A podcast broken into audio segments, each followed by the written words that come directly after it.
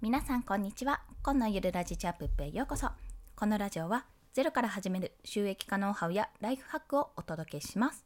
はい今日のお話は2日連続バズツイートを出した方法についてお話しします。これね、3日目はなさそう。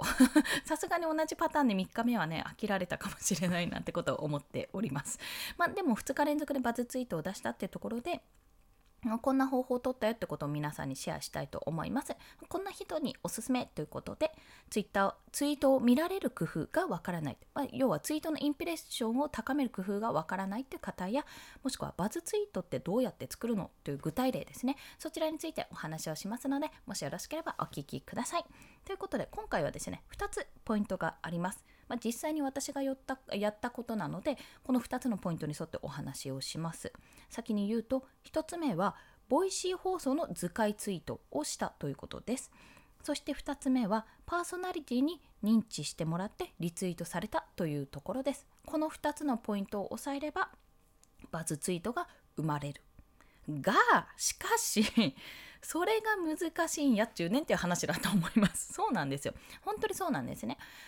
なぜかというと、まあ、図解ツイートぐらいまでは多分やればできると思うんです。というのも私もいろんな人の図解を見てあこんな感じで作るんだろうなって思うのを自分の中で試してみて作って、まあ、修正もやって最終的にツイートしてるわけですよ。まあそれが結局のところおそらく100%の出来じゃないと思うんです。ちゃんとデザイナーの方ちゃんとっていうか私も一応デザイナー名乗ってるんであれですけど上手い方がやったらもっと綺麗にまとまったデザインを作ると思うんですけどね思うんですよ。でもあのそれなりのじゃないけどまだまだ修正の余地はあるかもしれないけどそれでも分かりやすく図解を作っているのでそれだけでやっぱりあの皆さんの認知認知とかあこれ分かりやすいっていうふうに思ってもらえるって方はやっぱりいっぱいいました。特にこれはあの池原さんにリツイートをしてもらったんですけど周平さんもそうかな？でされたんですけどもあの池原さんがおっしゃってたのはサロン内でサロン同じサロンにちょっと振り子のサロンに入ってるのでそこでおっしゃってたのがやっぱり音声を音声ってなかなかこう広まらないですって宣伝効果がないというか、まあ、なかなかこうクローズドな環境にあるのでそれを図解っていってパッと見分かるような形にすることによっていろんな人に広まるじゃないですか音声だけだとなかなか広がらないけどツイートとあと図解にすることによっていろんな認知が取れるので、まあ、それはありがたいそれは音声配信をしてる方ならありがたいと思われるはずというところだったんですよ。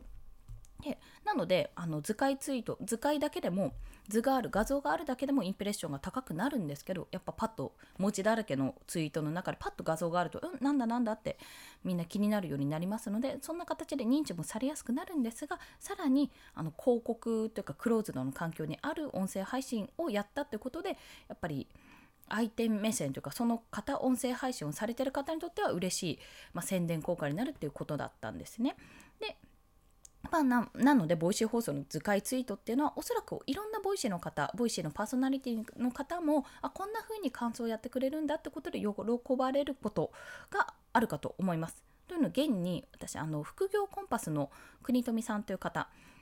ご存知かな？国富さんという方にあの自分も図解をしてほしいってことを誰かあの名称つけて飛ばしてくれればあのリプしますよっていうような形で リツイートしますよっていうようなことをおっしゃってくださったので、まあ、早速サロンメンバーの方で図解されてた方がいました。でやっぱりリツイートされましたってことをお話しされてましたね。そんな形でいろんな図解ツイートボイシー放送音声配信とかブログメルマガの内容とかでもいいんですけどもそういったツイートをすると良いです。まあ私は現にそれでバズを生みましたというところ。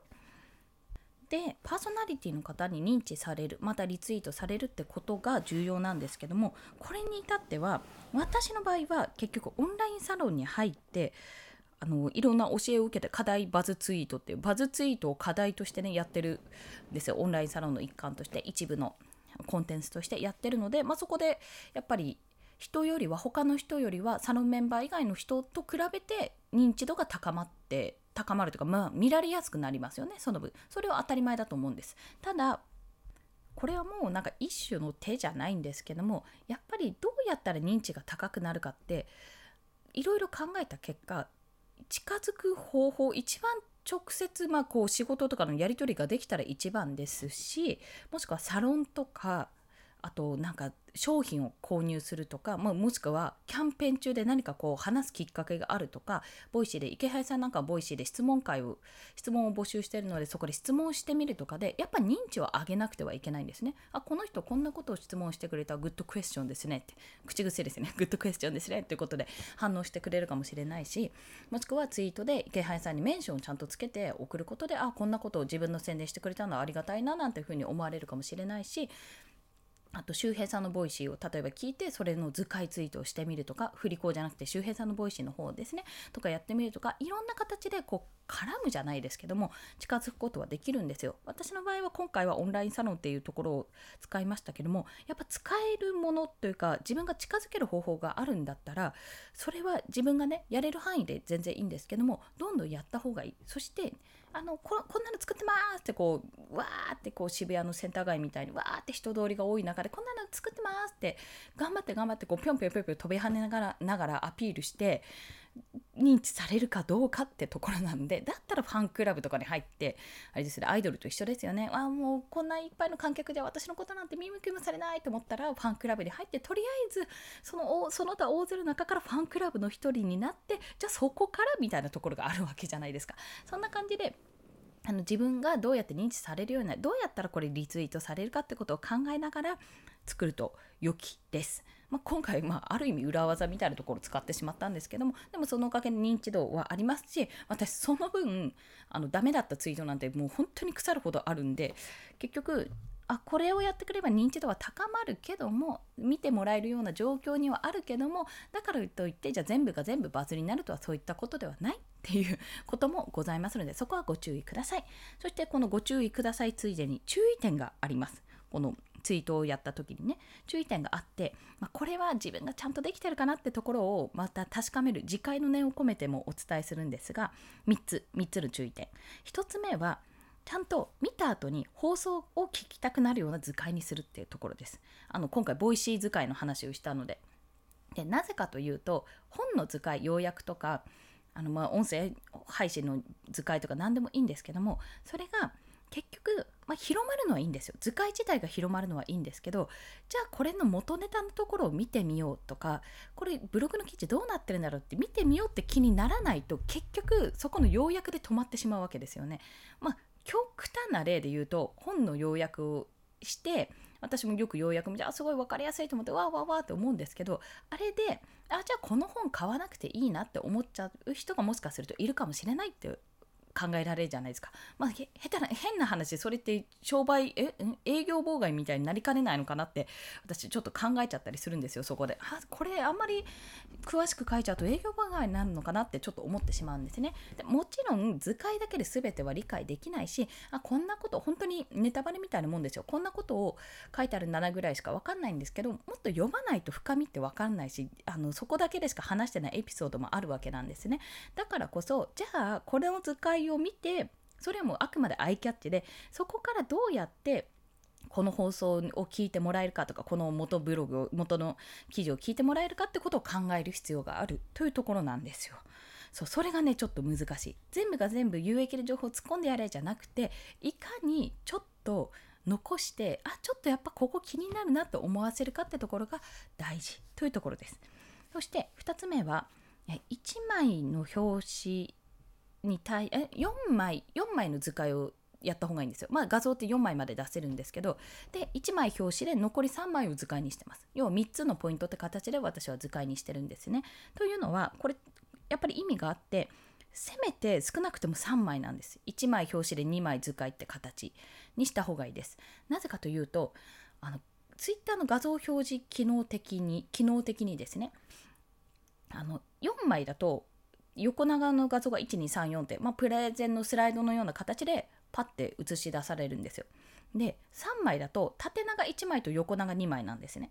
っていう状態になるんです。なのでせっかく横長のプレゼンのような資料を2枚とか1枚で作っちゃったらそのあ1枚だったら1枚でバッて出るんですけど2枚だとうん、あのねバッて出ないんですよ。要は。縦長に2つこう並ぶような形になるのか2カラムっていうような感じになるのでちょっとね見づらくなってしまうんですよね。それだけですごくもったいない。っていう状態になりますのでやっぱサイズとかこうかわ、えーと、縮小されてしまうってところも考えつつそこは作っておいた方がいいです。